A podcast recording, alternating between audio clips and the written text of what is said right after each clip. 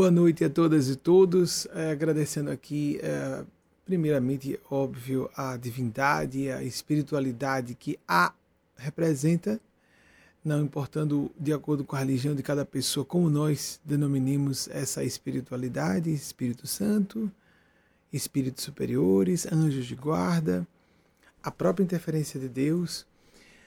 E depois agradecer à equipe que teve o trabalho de fazer esses documentários que originalmente eram para tratar do fenômeno das não-mortes, que foram se qualificando, e nós precisávamos documentar, e então eu concordei em serem feitos, feitos esses documentários com pessoas que são relativamente próximas a mim, algumas muito íntimas. E quando os documentários ficaram prontos, pimba, desapareceu o fenômeno das não mortes, que foi, foram anunciados esses diversos fenômenos relacionados ao fenômeno das não mortes, foram anunciados para terminar desde que começamos a dizer que estavam acontecendo.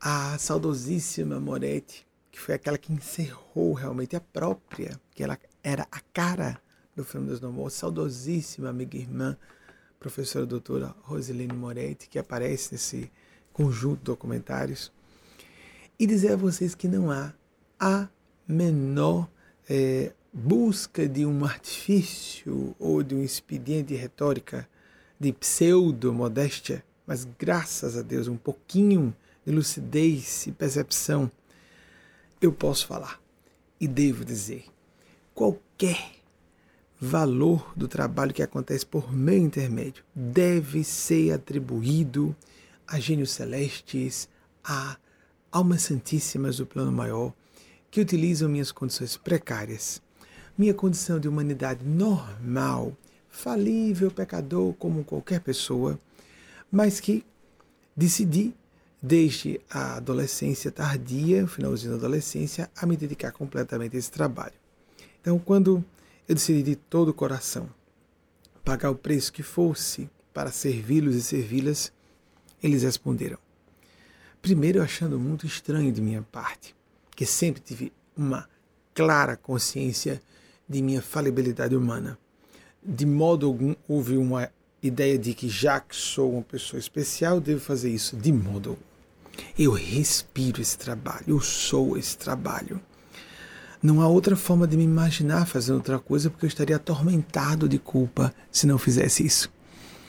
Que desde o momento em que eu me convenci da existência do mundo espiritual, da importância da espiritualidade na vida das pessoas, ou eu fazia isso, ou eu sufocaria. Porque eu passei por crises tremendas na infância e adolescência, nas duas fases, que me qualificaram a enxergar a importância desse gênero de informação e de estímulo. A espiritualidade me disse, como na semana passada me fez outra oferta, na semana passada eles me ofereceram, para quem não acompanhou, porque tiramos a palestra do ar, que eu viesse como eu realmente gosto de ficar. Então eu vim com uma roupinha normal de inverno, das que eu utilizo aqui em casa. E eu acabei percebendo que ao tirar o que me engessa psicologicamente um pouco, a formalidade, isso, isso tem força simbólica. Para o próprio inconsciente quem fala, para o inconsciente quem ouve e vê também. Mas para a própria pessoa que faz uso um pouco engessado, um pouquinho mais rígido, digamos assim, já que eu não consigo perder a transparência em nenhum momento, obviamente contornando alguns assuntos ou alguns aspectos ou sutilezas dessa ou daquela abordagem.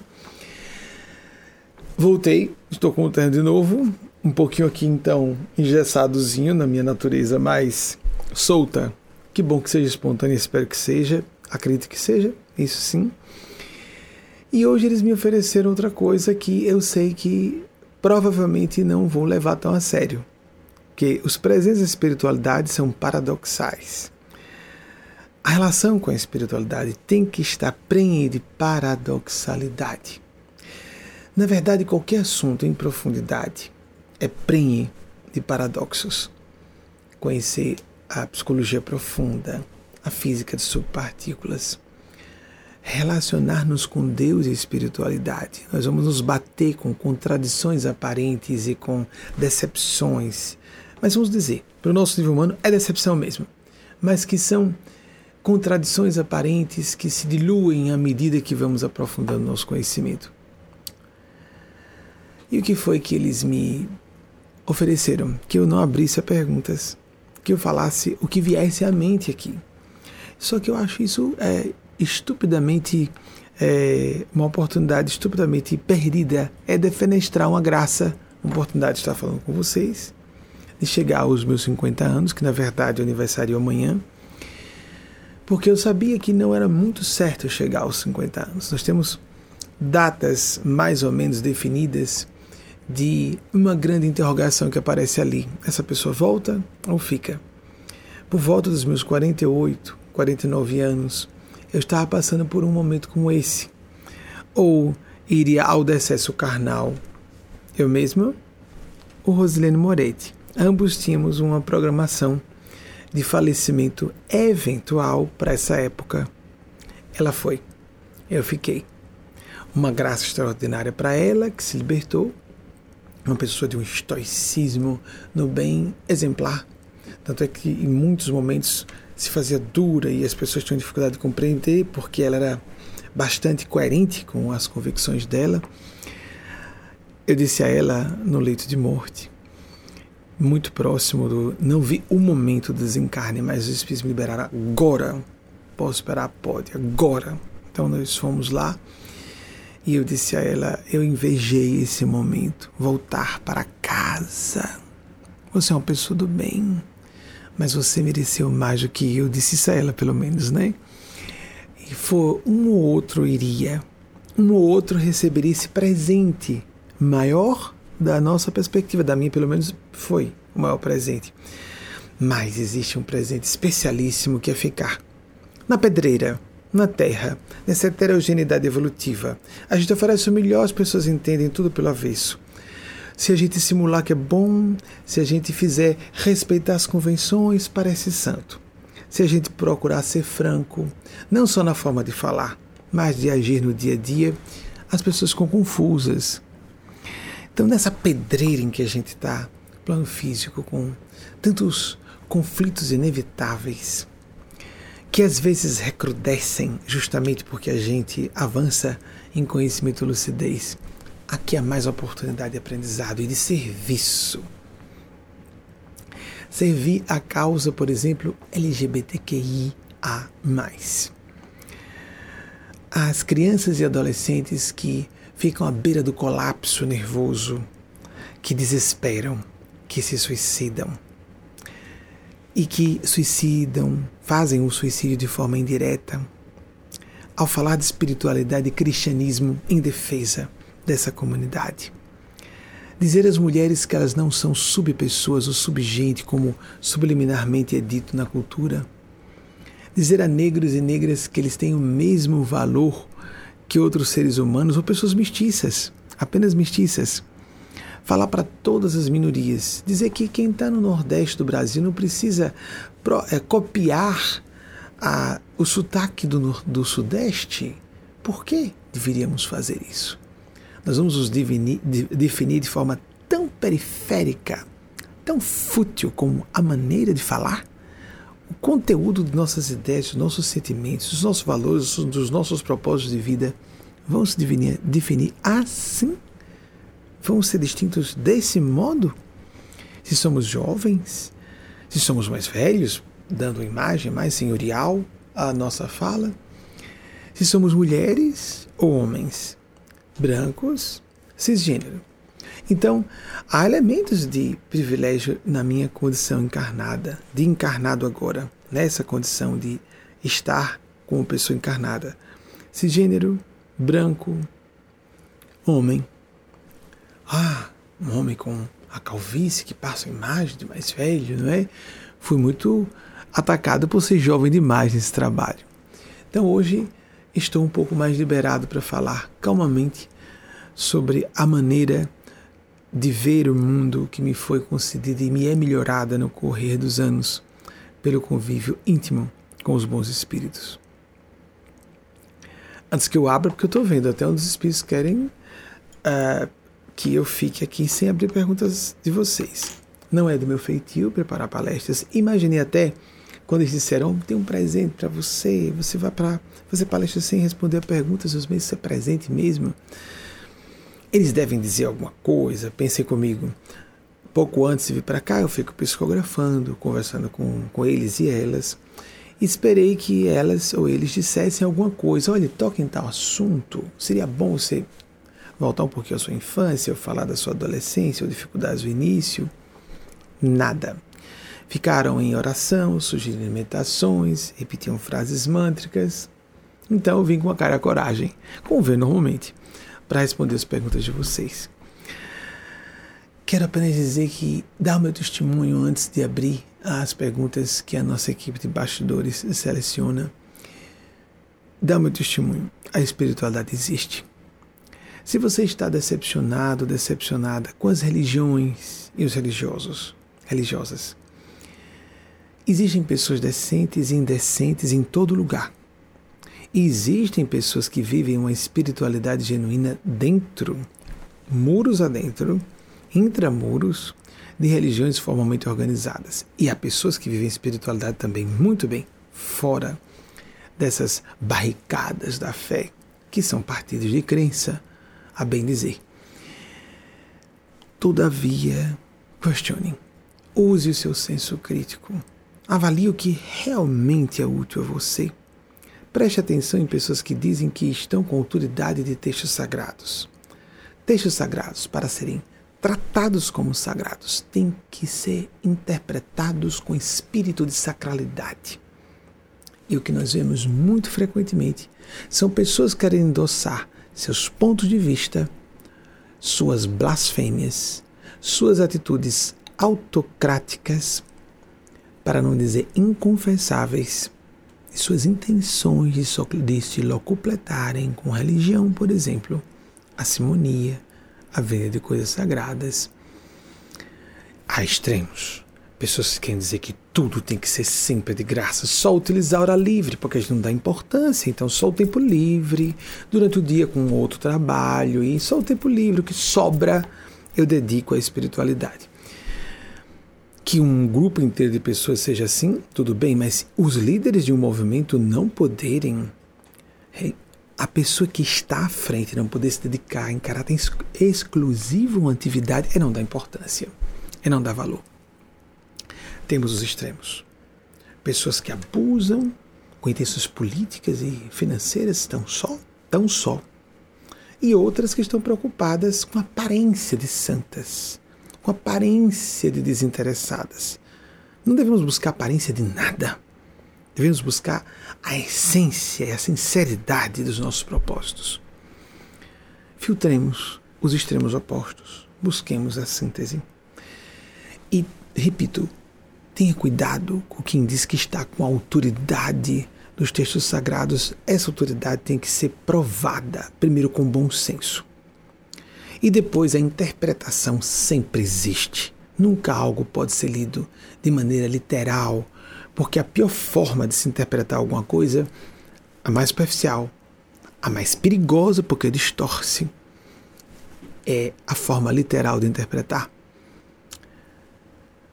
Textos sagrados, quaisquer correntes espirituais existem para nos estimular a ouvir a própria consciência, a própria consciência, não caprichos pessoais, não gosto do ego, não conveniências de grupo, não, eu tenho muita vontade de que isso seja verdade. Eu não gosto dessa informação. Isso não é consciência. Isso é o ego esperneando. São idiosincrasias, são cristalizações pessoais que às vezes vêm de outras vidas, muitas vezes foram constituídas nessa mesma encarnação. Eu, particularmente, não gostava da reencarnação. Na adolescência, quando fui bastante eh, questionador desses assuntos, agnóstico, bastante agudo, agudo quer dizer agudo no criticismo em relação a esses fenômenos, eu achava simplesmente primário e infantil existir a reencarnação. Mais velho eu fui compreender que era uma racionalização do meu desgosto da ideia de voltar ao plano físico. Voltar, em vez de nos libertar e não voltar mais para aqui. Tudo tão difícil, as pessoas estão separadas umas das outras tão enlouquecidas em seus diversos distúrbios. Eu pretendia também, por outro lado, fazer uma palestra mais rápida, em vez de, é, por exemplo, abrir perguntas, encurtar.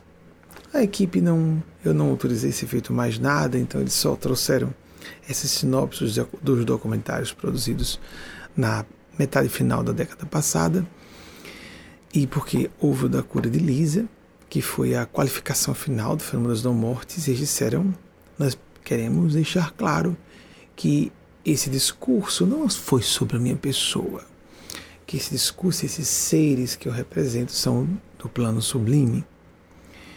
E está exarado em Marcos capítulo 3, que temos que ter cuidado com isso. Jesus disse que era melhor falar mal dele, a falar mal dos seres santos que se manifestam através de alguém.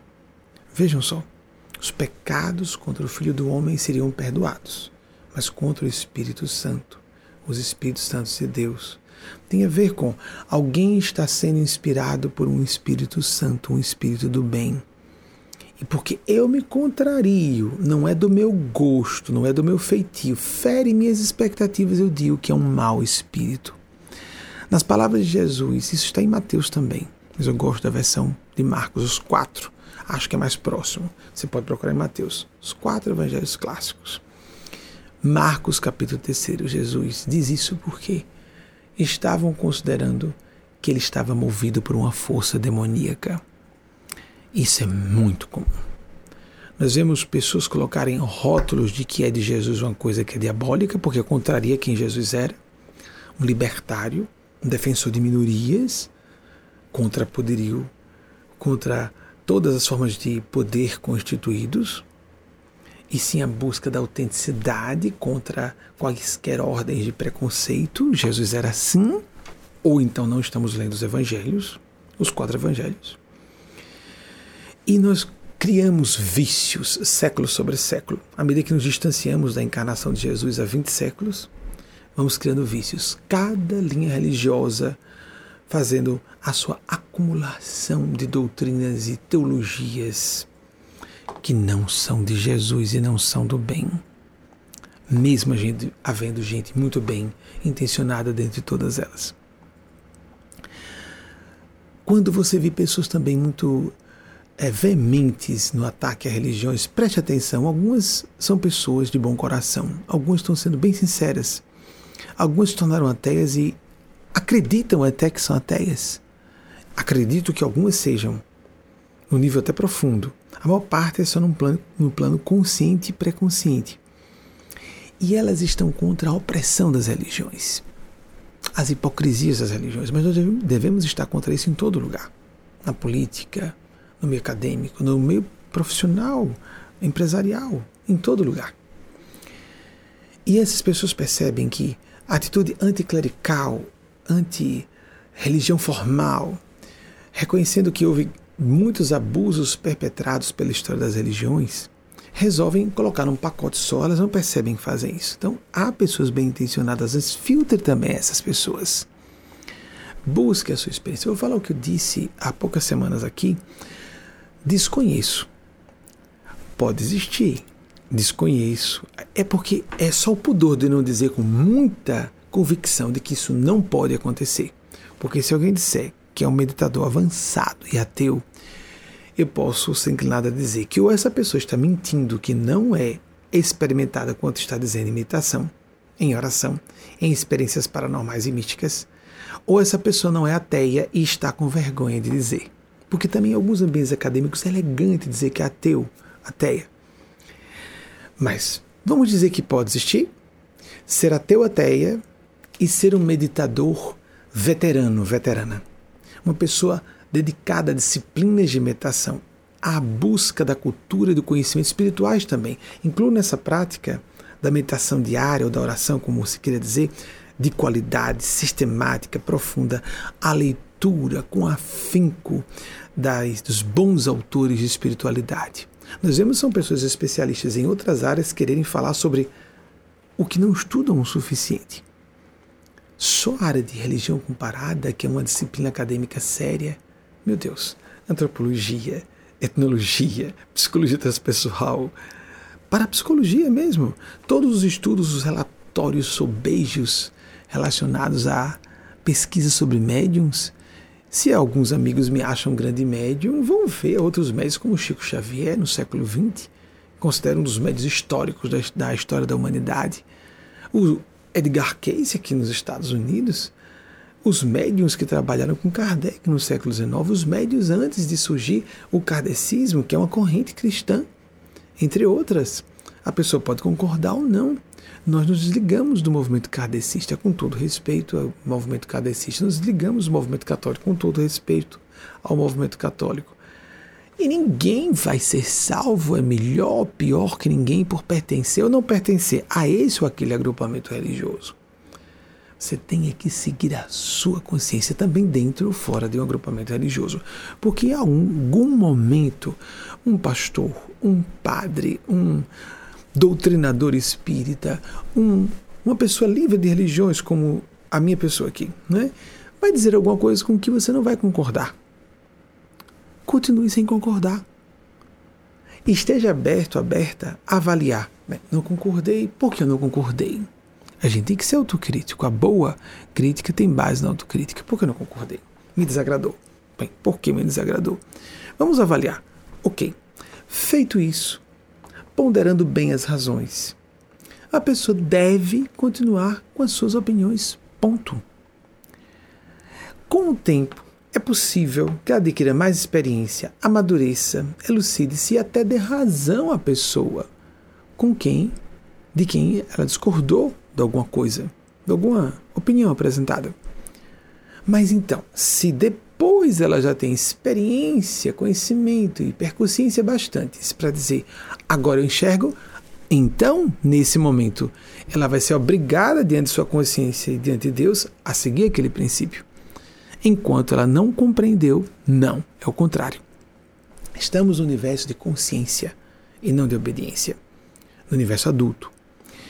Mas as pessoas confundem muito convenções, lavagem cerebral de religiões, de a hipnose da educação formal, das opiniões familiares, das religiões formalmente organizadas, o moralismo social do que é bem visto e mal visto. É muito comum as pessoas confundirem vergonha e medo de sofrer consequências com consciência. Medo de ser reprovado, reprovada, medo de ser mal visto, mal vista, medo de ferir as expectativas de pessoas amadas, isso é um desafio, pessoas em quem confiamos, outro desafio, pessoas que nos amam e confiam em nós, outro desafio. Nada disso é diretamente relacionado ao ouvirmos nossa consciência. E ouvir a consciência é um trabalho, aprender a refinar, a interlegere, a leitura de dentro, a intuição, intuere, a leitura do que seja realmente nossa consciência é uma arte ciência, arte e ciência, como queremos ver, que refinamos no correr da vida toda. Nós nunca vamos estar. Agora eu tenho absoluta certeza se é a voz da minha consciência. Há pistas, muitas. Chega um momento em que nós somos é, obrigados a reconhecer obrigadas a reconhecer que se trata de nossa consciência, mas ela vem muito pelo sentimento de paz, dever, de dever a cumprir. Dificilmente está muito vinculada à alegria. Existe o momento do entusiasmo, que é sagrado, um estado de graça, um estado de êxtase, mas isso é raro e quando acontece é temporário, não só provisório, não é não é sustentável por muito tempo. Pode ser por um tempo a pessoa propiciar, mas eu decido estar feliz pela alma? Não. Então a melancolia pode se converter em alegria em situações raríssimas, em epifania. Mas isso não está ao alvedrio do nosso gosto, ao talante dos nossos caprichos. Não mesmo. É muito comum não estarmos felizes ou alegres, por exemplo. Melhor colocar a palavra alegria. A pessoa não está alegre, mas está se sentindo no seu eixo. Sofreu decepção, mas está em paz, fez o que devia. Não tentando se doutrinar que tem razão. Quem busca estar com a razão não tem nada relacionado, essa pessoa não está relacionada de modo algum com seguir a consciência. A razão não é uma propriedade nossa. As pessoas, ah, eu estou com a razão. A razão é minha? Não, não é de ninguém. Ninguém tem a razão absoluta, é lógico, mas as pessoas agem como se fosse possível isso. E o que nós devemos verificar é onde está a razão nessa situação. E não, vamos fazer uma quebra de braço, ver quem está com a razão. Não. Ninguém está com a razão completa e ninguém possui a razão. Esse, essa primazia de estar sempre com a razão. Como nos enganamos facilmente com isso? Como nos iludimos? Principalmente quando estamos muito preocupados em nos proteger de uma culpa muito grande. Para quem não for psicopata. Porque para quem, é, quem é psicopata não vai sentir culpa nunca. Para quem não quer assumir que cometeu um erro grande demais. Mas se eu reconhecer agora que eu cometi esse erro, eu vou julgar que perdi minha encarnação inteira. Eu estou com 70. Alguém pode estar com minha idade de 50, eu estou com 30. Eu não posso dizer que eu estava errado ou errada. Se nós aprendemos com os anos, vamos nos arrepender de muitas coisas que fizemos, escolhas que fizemos há 20, 30 anos. É lógico, porque nós temos uma visão hoje. Nós estamos subindo a montanha e o panorama fica mais largo, mais amplo. Se nós estamos de fato amadurecendo com o tempo, aproveitando os anos que Deus nos oferece, necessariamente vamos nos arrepender de muitos pontos de nossa passagem que ali eu fui honesto, não, ali foi um pouco de leviandade, não, mas ali eu tinha que me preocupar e não e mostrar que não queria ser santo, tudo bem, bem intencionado, mas não precisava tanto. A gente volta no tempo. Tantas pessoas podem errar por silenciarem, por serem negligentes, como podem errar por agir a mais, agir errado, falarem errado ou falarem a mais. Tanto para a inação como a nação, todos erramos. É impossível não errarmos. Essa é história da paradoxalidade. É, o espírito de Nespásia, por canalização, ontem falava com uma pessoa do grupo diante de 228 pessoas que estavam acompanhando o nosso grupo. Existe um grupo de pessoas que é autorizado a participar. As pessoas participam, são três palestras fechadas a semana. Ao todo, hoje são só, somente 311 pessoas. E dessas, 228 estavam acompanhando conosco. E num certo momento, fui falar para uma mãe cheia de dramas desnecessários, desnecessários. E falou um monte de assuntos que eu desconhecia, lógico. Eu pedi, inclusive, que ficasse fora das câmaras para ficar mais à vontade. Eu não incorporei o espírito, apenas repetia o que ela pedia para falar. E ela foi falar sobre como é a profundidade dos sentimentos de mãe e da consciência da responsabilidade de ser mãe levava a mãe a se questionar muito. Até crise de culpa que uma mãe fria, cínica, preocupada em ser santa não tem esses dramas. Quer ser só a vítima, se justifica e se sente pura, se sente santa. Então, se você tem dramas de consciência, muito bem, parabéns. Você só não pode se paralisar por isso. Eis a chave. Não se paralisar por medos, dúvidas, culpas. Medos nos podem alertar de uma situação perigosa que eh, devemos observar a extensão, a multiplicidade dos riscos envolvidos, para agirmos com mais prudência, de modo mais judicioso. Dúvidas podem nos acentuar a clareza de nossa percepção sobre princípios, sobre metas.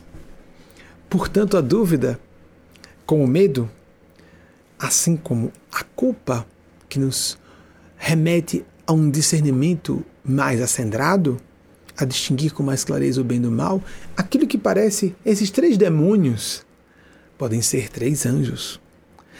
Converter-se-ão em demônios se nós permitirmos que eles nos paralisem eles existem, essas três forças existem, para que nós nos tornemos pessoas mais plenas em toda a dignidade de nós, do reconhecimento de nossa vulnerabilidade humana, falibilidade humana, vamos cair, isso não é uma possibilidade, é um fato, é, uma, é algo inexorável, mas que com o tempo vamos progressivamente com essas vozes que nos pedem para parar, refletir, ressignificar, reavaliar um mapa, checar se o mapa corresponde ao território que estamos vendo e nos tornando pessoas, portanto, mais responsáveis com todas as incumbências que a divina providência colocou em nossas mãos. Normalmente de caráter moral e não material. O material envolve, para alguém que está na posição de destaque no campo uh, do poder financeiro, do poder econômico, do poder, não só o poder econômico financeiro, mas o político. O acadêmico já começa a entrar no campo moral, não é? O cultural, os influenciadores influenciadoras da internet, da grande mídia, etc, etc, grandes jornalistas. Prestemos atenção, entretanto, que Deus não está agindo só por grandes personalidades. Não procure, vou também reiterar esse ponto. Enquanto vier inspiração para falar alguma coisa, sempre perguntas a vocês, eu vou tentar atender os nossos amigos e amigas espirituais. Não se impressione com essa ideia de que a missão de vida é uma coisa grandiosa. Você está de pequeno, grande, múltiplo ou com pouco número. Essa ideia de é numeroso ou pouco numeroso? A quantidade é grande, o tamanho é grande ou pequeno? Isso é uma visão relativística, é humana.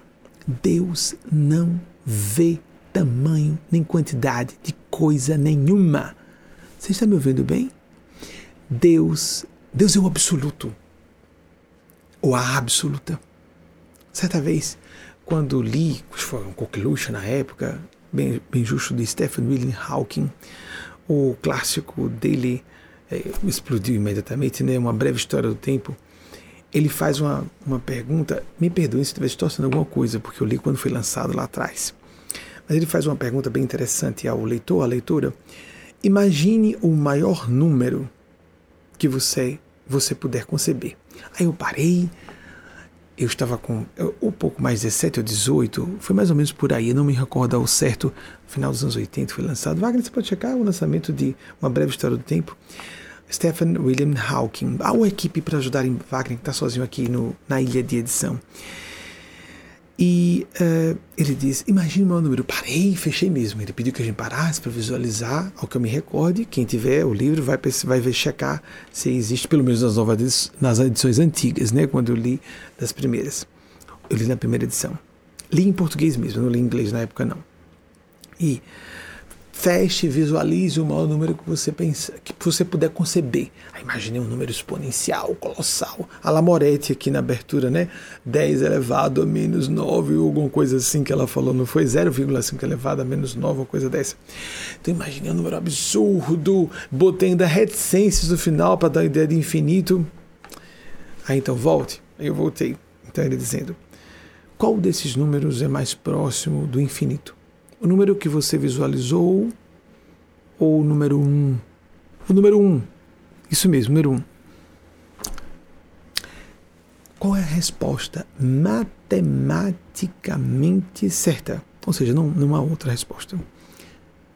Os dois números, aquele enorme que a gente possa visualizar, e o número 1 um, são equidistantes do infinito. Estão à mesma distância do infinito. E por que isso é matematicamente exato? Porque o infinito é isso mesmo, infinito. O infinito anula aquela distância abismal para nossa perspectiva humana. Deus, que é eternidade, que é absoluto, absoluta, está além do que seja a ideia de infinito.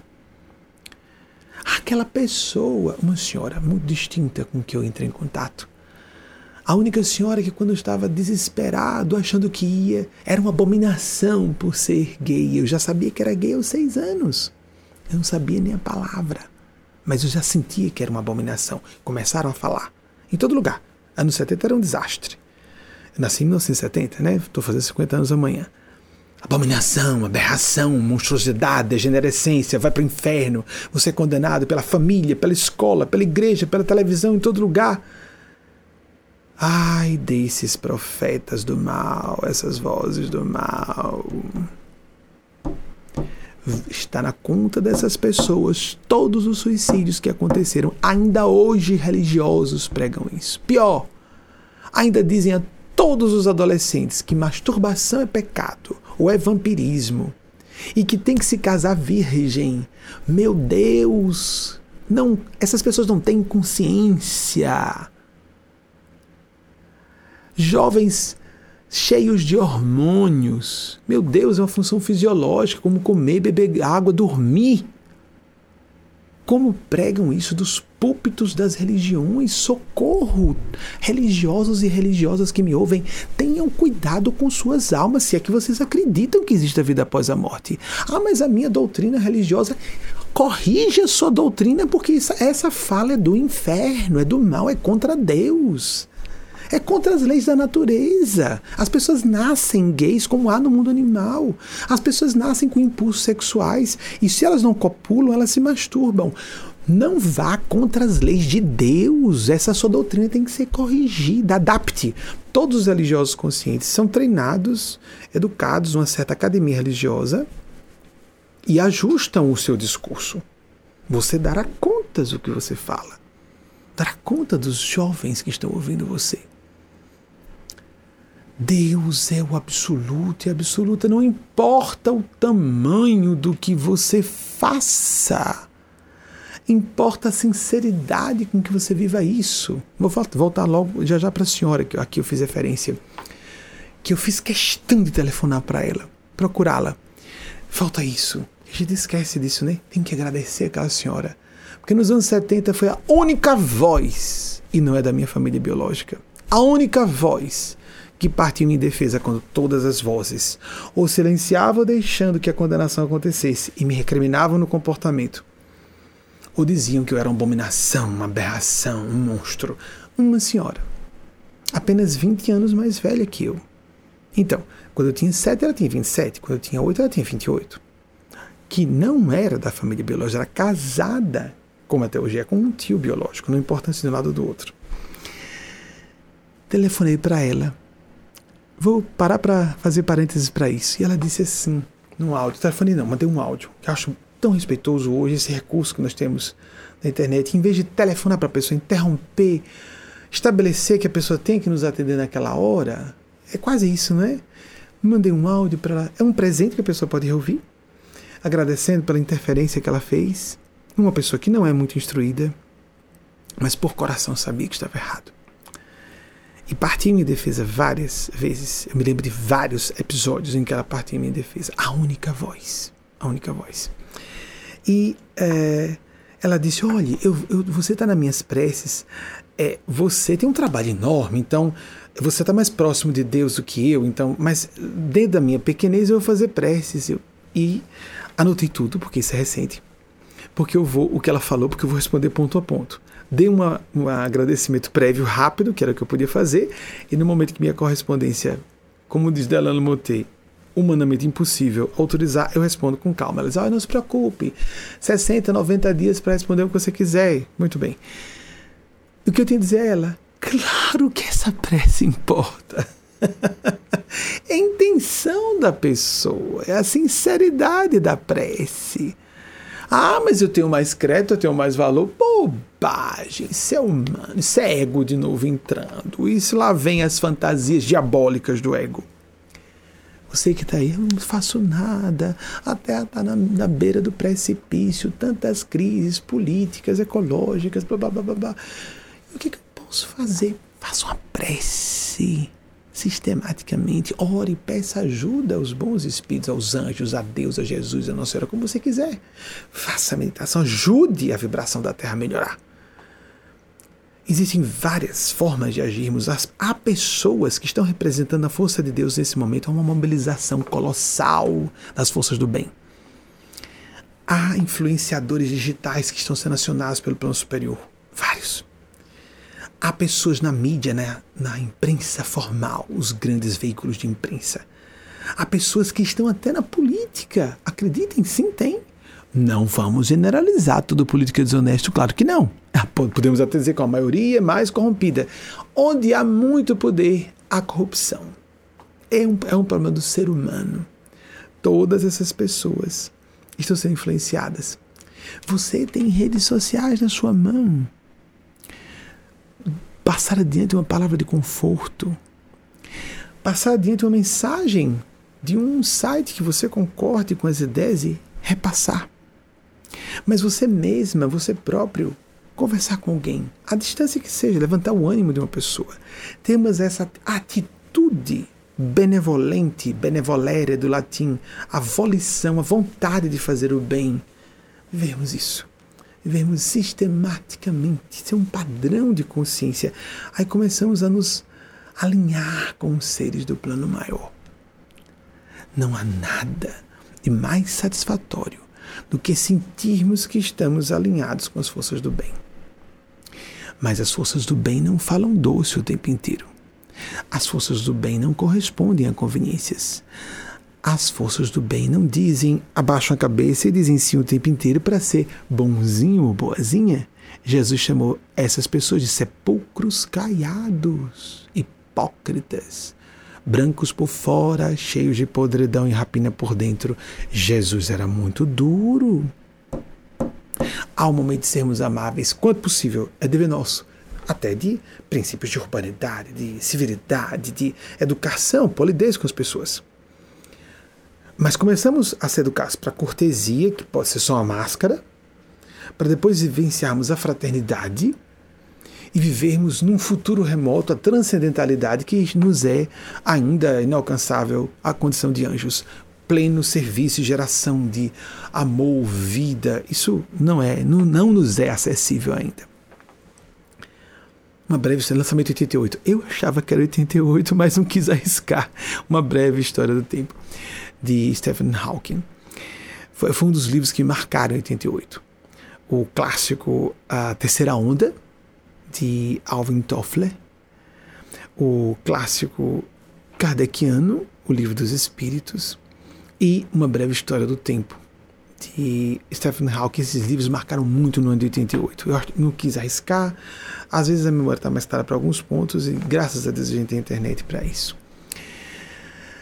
E, no entanto, o que mais marcou mesmo em 88 não foram nem esses três livros ou outros que eu tenha lido na época, mas sim primeiro contato com a Eugênia Spásia, que aconteceu primeiro sem eu saber que era ela, em sala de aula no dia 7 de abril. Nós consideramos o início da história da nossa organização. 7 de abril de 88. Eu percebi a professora é, Maria Galrão, distintíssima dama é, do, da, do professorado, do magistério de crianças e adolescências em, no nosso estado de nascimento, colocou em sala de aula, terceiro ano de ensino médio, colocou somente isso no quadro, a lágrima. Os colegas ficaram perturbados. E eu senti algo diferente. Como se algo se afunilasse. Eu citei Maria Galrão porque era uma, uma magnífica, uma magnífica conhecedora do português. Tinha um domínio do idioma extraordinário. Então, até hoje acho isso passados decênios. Desencarnou recentemente. Educou várias gerações de é, é, sergipanos e sergipanas de origem baiana, mas viveu praticamente toda a vida dela no estado de Sergipe. Eu senti um afunilamento da, da psique como se fosse isso, só para dar uma ideia a vocês do que eu senti no momento, porque eu não vi os espíritos nesse momento, eu via desde a infância. Eu via principalmente, mais do que ver, a ponto de confundir com a realidade física. Eu não vi nem ouvi nenhum espírito naquele momento. Minha mente se afunilou, senti que é como, como se uma massa se esgarçasse, adelgaçasse, esticasse-se a um ponto distante e me deu a impressão que houve um clique de uma conexão. Naquele momento, o texto começou a descer pronto, num português tão castiço que Maria Galrão me permite citar porque foi uh, um momento feliz da minha relação com ela, mesmo que alguém possa contestar. ela disse: Ó, oh, isso aqui não é redação, isso é uma folha literária. Ela falou isso em sala de aula, na época. Diferentemente das minhas outras redações. Vocês compreendem? Eu não estou falando da minha habilidade de escrever o que seja. Não, não, não. Ah, nas aulas anteriores de, ou ah, anteriores e posteriores a esse episódio, não houve fala dela sobre isso. Somente nesse dia. Quem foi que escreveu por mim? Então, tinha descoberto de modo é, acessível à minha mente consciente que eu tinha psicografia. Tinha acontecido quando eu estava no final do ensino fundamental, um episódio em que eu estava psicografando, um colega me chamou com insistência. E porque estava me chamando com instância, eu resolvi atender. Porque esse Benjamin me deu ideia, Benjamin me deu ideia. Era o meu pacto moral com a cultura da cola que existe no Brasil. Eu não queria ouvir cola, mas eu dava se alguém insistisse pedindo. Benjamin me deu ideia, me deu ideia, isso com outra professora no final do ensino é, fundamental, na época só oitavo ano, hoje tem o nono, não é? Então um colega insistindo, Benjamin, me deu ideia, eu estava tomado, o braço endurecendo, endurecendo, escrevendo. Eu não sabia que estava psicografando nesse momento. Um colega me chamou com tanta, como disse a vocês, com tanta veemência que eu resolvi me esticar e perguntar a ele, assim, virando a cabeça para trás, certo, fulano, mas só que quando eu fiz isso para dar alguma ideia a ele, não uma ideia que eu estava desenvolvendo sobre o tema que a professora havia passado, Lilibet, e logo, quando, enquanto estava escrevendo, eu percebi que o braço continuou escrevendo. Vocês entendem que situação estranha? Bem, seja, uma pessoa insiste muito, poxa, eu estou concentrado, a gente para, sim, fulano, o que, é que você quer? eu me dei conta que eu estava com um desgoverno sobre o braço. O braço que eu estou escrevendo, eu me virei para trás. Continuava com consciência do que o braço escrevia. Isso já seria psicografia semimecânica. Continuava com consciência do que o braço escrevia, mas o braço continuava escrevendo só. Porque algumas pessoas imaginam que mediunidade tem a ver com a gente perder a consciência e apaga e acorda depois. Não, não, não. não. A pessoa pode estar bem consciente do fenômeno ser muito claro a esse ponto. Eu sabia o que estava sendo escrito, falei com, com o colega atrás e voltei. Um outro colega a posteriori me falou, em 2002, com o primeiro aniversário, quando o programa estava em rede, hoje nós estamos concentrados em redes nacionais de TV e sim em redes sociais, é a era das redes sociais, não é? Então, em 2002, no primeiro aniversário do programa em rede, fui descobrir um colega da época, um ex-colega da época estava lá, nesse evento, que ele que estava numa posição diagonal, à minha esquerda, para frente assim, eu me lembro desse rapaz ter observado isso. Porque quando eu voltei, ele estava pasmo observando. Ah, ele deve ter percebido a mesma coisa que eu estou escrevendo. Muito estranho o fenômeno, não é? Eu simplesmente não compreendi na época. Me chamou a atenção só uma coisa. Ele falou: Nossa, eh, você olhou para trás e continuou escrevendo na pauta. Nananina, não escrevi na pauta. Me chamou a atenção que quando eu voltei, enquanto o braço escrevia sozinho, o texto saiu da pauta e ficou sendo escrito exatamente no meio das duas pautas. Ou seja, quem estava escrevendo por meu intermédio julgava incômodo escrever num, numa folha pautada, que é coisa para adolescentes e crianças. Os escreventes, vamos falar assim, a pessoa que está acostumada à escrita manuscrita mesmo, escrevem fazendo uma linha sem precisar de pauta e, por distinção, podem se incomodar de escrever na pauta, escrevem no meio, exatamente no meio entre uma pauta e outra. Era assim que estava o texto. E me chamou a atenção. Ah, não ficou exatamente na pauta. Na época eu só achei errado. Estava mais certo. Continuou escrevendo, mas eu não tive consciência que o fenômeno, que fenômeno era aquele que estava acontecendo. Disse a vocês, ouvia e via os espíritos da minha infância. Foi muito doloroso ouvir e ver em alguns momentos menos frequentes, a ponto de confundir com o mundo físico, ver foi menos frequente. Ouvir muito, muito. Tive distúrbios de sono horrorosos na infância por causa disso. Porque era quando a gente vai ficando fronteiriço, né, sonolento, os estados alterados de consciência começam a se imbricar e a, as fronteiras ficam fluidas entre o que é a percepção do mundo físico e o extrafísico. Então eu sofri de distúrbios de sono a vida inteira. É muito comum também com médiums de trabalho de extensão coletiva maior como o meu, de nós sofrermos distúrbios de sono.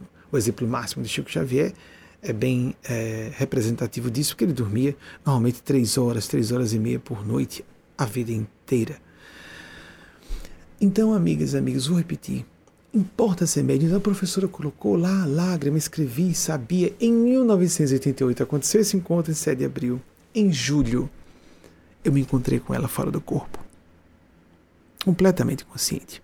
Aquela dama distintíssima, de pele nacarada, um, com um biotipo, a gente chama de biotipo, né? que é o corpo do espírito que lembra o corpo físico de uma caucasiana. Cabelos escuros como ébano, pele nacarada, olhos é, castanho claros. E ela via sem olhar. Que essa é a visão do espírito. Ela estava atrás de mim, mas eu a via.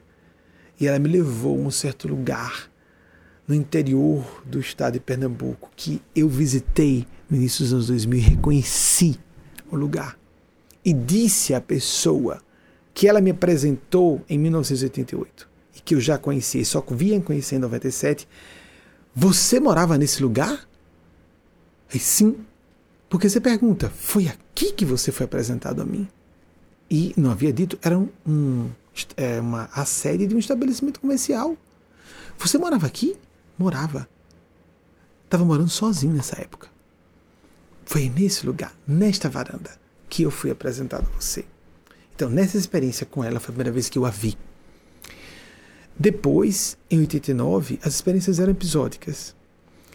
Eu tive um estado de percepção, uh, vamos dizer, estava no estado vígio da visita dela, minha irmã Marília, essa que participou dessas sinopses documentários que vocês acabaram de ver. Está no, no, canal YouTube, nosso canal YouTube, se você quiser ver alguma coisa. Amigos, amigas, olhem, são amigos falando. É, eu agradeço, são sinceros, estão sendo sinceras. Há, na minha opinião, exageros. Eu, eu agradeço. Oro para me tornar uma melhor pessoa, mais digna, à altura do que disseram sobre mim. Não há nenhuma retórica de pseudo-modéstia em dizer que sou ser humano falível. Sou mesmo, mesmo. Todas e todas e todos nós somos. Há graus de é, limitação nessa ou naquela área para todas as pessoas.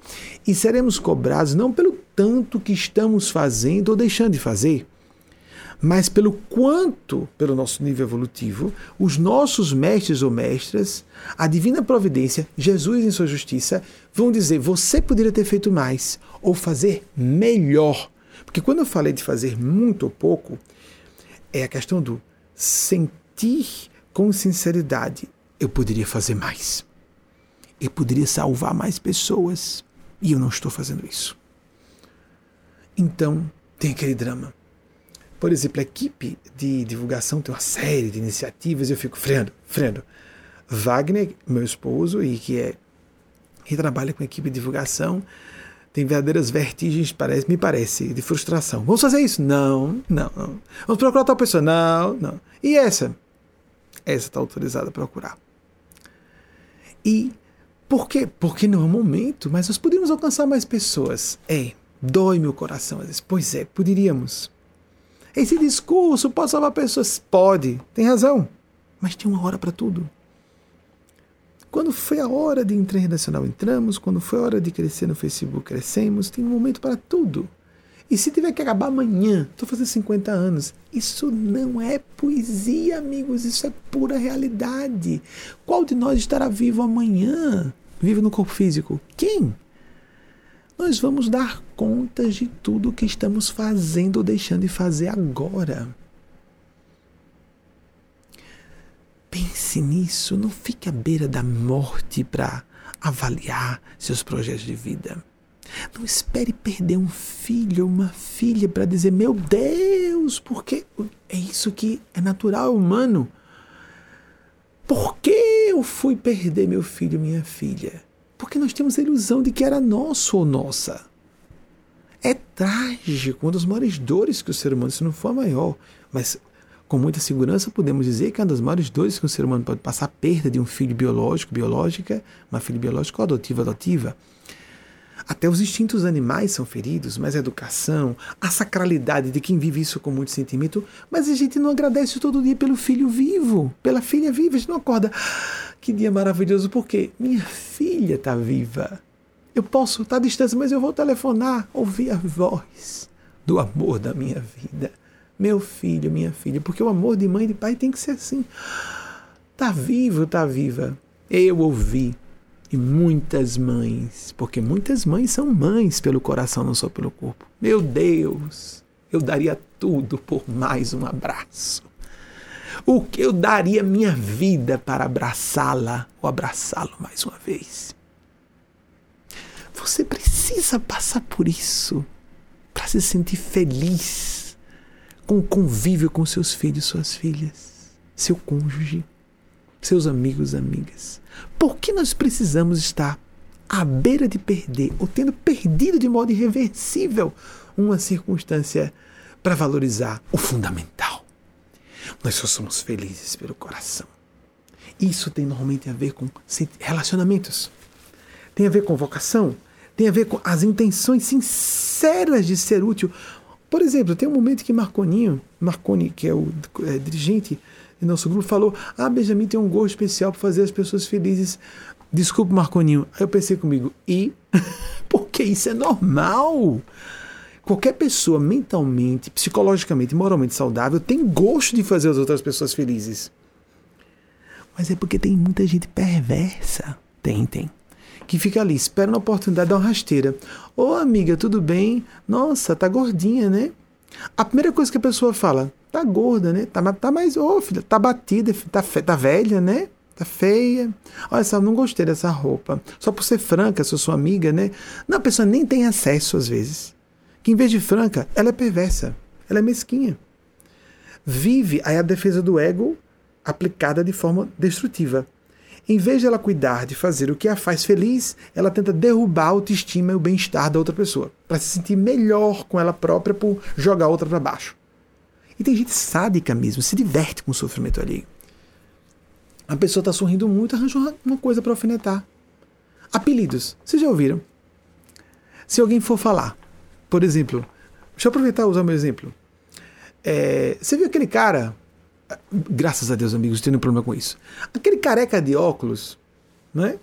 Vejam que a gente procura aquilo que quer dizer que seriam falhas. Graças a Deus, a calvície. Não acho bonito. Não, não é calvície em si, embora tenha essa de que é das, dos carecas que elas gostam mais, só tulice muito grande. Calvície em si me parece uma coisa feia em si.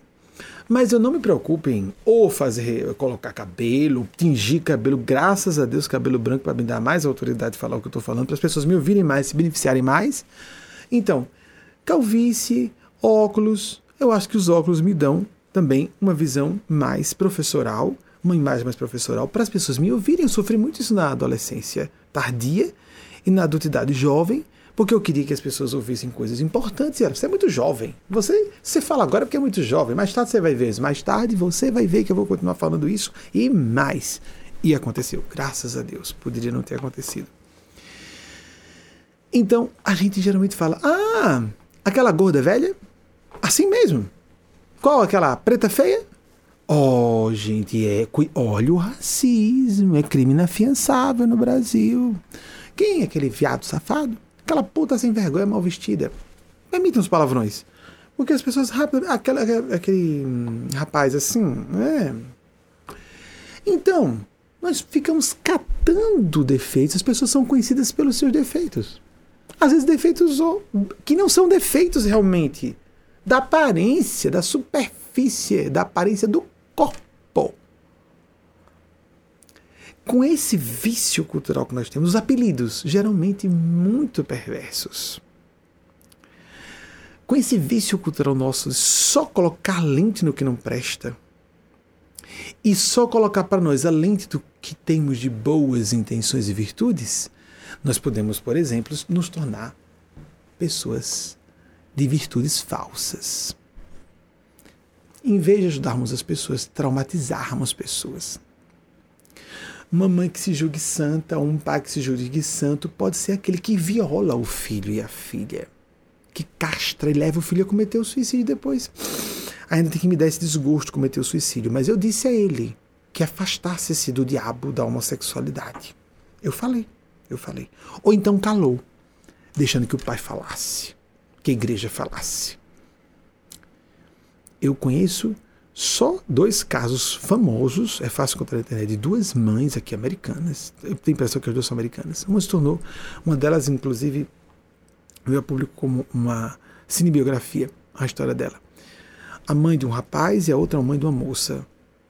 Os dois, uma, os dois gays, né, ou homossexuais, é melhor colocar assim, porque as lésbicas estão reivindicando muito o termo lésbica que eram evangélicos, que seguiam radicalmente as doutrinas de certas igrejas e depois de seus filhos cometerem suicídio foram pesquisar nos evangelhos e viram que não havia nada nos evangelhos.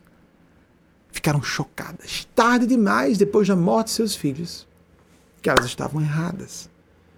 Mas nós precisamos que isso aconteça, ou como acontece muito. Eu vi pais chorosos, desesperados, depois de suicídio de filhos e quando eu cheguei perto, o jovem era homossexual. Ficou claro para mim. Esses pais estavam se sentindo vítimas, mas foram eles que provocaram o suicídio do jovem, da jovem. Ou pactuaram com as forças que estavam fomentando o suicídio. O principal responsável é quem cometeu o suicídio, lógico. Eu passei por essas tentações na adolescência. E era, para mim, não como um desejo de cometer o suicídio, era uma sensação de que estava enlouquecido e depois e cometeria suicídio. Três vezes. Em 1983, em 1987, em 1991 já estava na adultidade jovem, com 20 anos, próximo de fazer 21. Por causa da homofobia. Duas vezes dentro da Igreja Católica e uma vez dentro do meio kardecista por causa de autores dentro da Igreja Católica, o catecismo não são todos, que diziam que aquilo era um vício, um mal, e você não podia viver aquilo e tinha que trabalhar aquilo ali de outro modo. Inclusive, fala que masturbação está errado também. Aí a gente vê as pressas, alguns jovens se casando às pressas, com 17, 18 anos, nas igrejas, com frisson de fazer sexo, porque não pode se masturbar, não pode fazer sexo nos casamentos, todo mundo casando fora de hora.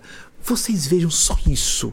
Se considerássemos só essa consequência dessas doutrinas pseudo-cristãs. Essa parte, atenção, você pode representar sinceramente Jesus, mas essa parte não representa Jesus. Eu garanto a você, não espere chegar do outro lado para saber, porque vai saber de forma irreversível. De forma irreversível. Há um caso famoso e chocante, não é, é tanto famoso, é foi chocante para mim, de um pastor evangélico dizendo do horror que ele teve numa experiência de quase morte, quando a divina providência deixou que ele percebesse como abominava o discurso dele, fazendo-o sentir o que uma criança de nove anos estava sentindo com medo do inferno enquanto ele fazia uma pregação da, do cristianismo, do púlpito da sua igreja evangélica. Não cheguemos. Esse pôde voltar para corrigir o que estava dizendo. Sabendo que Deus abominava aquela atitude. Não esperemos a morte. Corrigir o que depois precisaremos, para quem aceitar. Eu sei que existe uma reencarnação mas o que a pessoa passar entre uma encarnação e outra, depois da morte física, ainda mais o que vai sofrer na próxima encarnação, é melhor não esperar. Use a consciência, use o bom senso.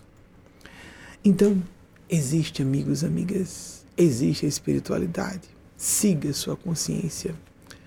Perdoe os religiosos e religiosas malucos, malucas, hein? levianos e levianas que preferem seguir doutrinas, teologias de certas igrejas em vez de seguir o pensamento do nosso Senhor Jesus, ou da espiritualidade, ou do bom senso. Perdoe, esqueça, ignore. Às vezes a pessoa está sendo sincera, não sabe o que vai dar contas. Ah, mas toda a tradição da nossa igreja, meu Deus, tem muitas tradições do mal. Há quanto tempo existe a máfia? Não digamos que alguma coisa é tradicional, por isso é certa. O patriarcalismo é tradicional. Tem alguns milênios de existência e fez mal século sobre século à humanidade. Os abusos, as atrocidades dos regimes autoritários existem há séculos. E há séculos comete atrocidades e há séculos faz o mal. Ser meio mal, ponto. Não digamos é antigo, logo é certo. Não. Há coisas antigas que precisam ser corrigidas. Esse tipo de argumentação é diabólica. Temos que nos ajustar aos novos tempos. E principalmente nos ajustar à nossa consciência. ajustar-nos à empatia, a não ser que sejamos psicopatas, de perceber que há pessoas que precisam ouvir um discurso fraterno. Há adolescentes ouvindo você. Há pessoas à beira do suicídio ouvindo você.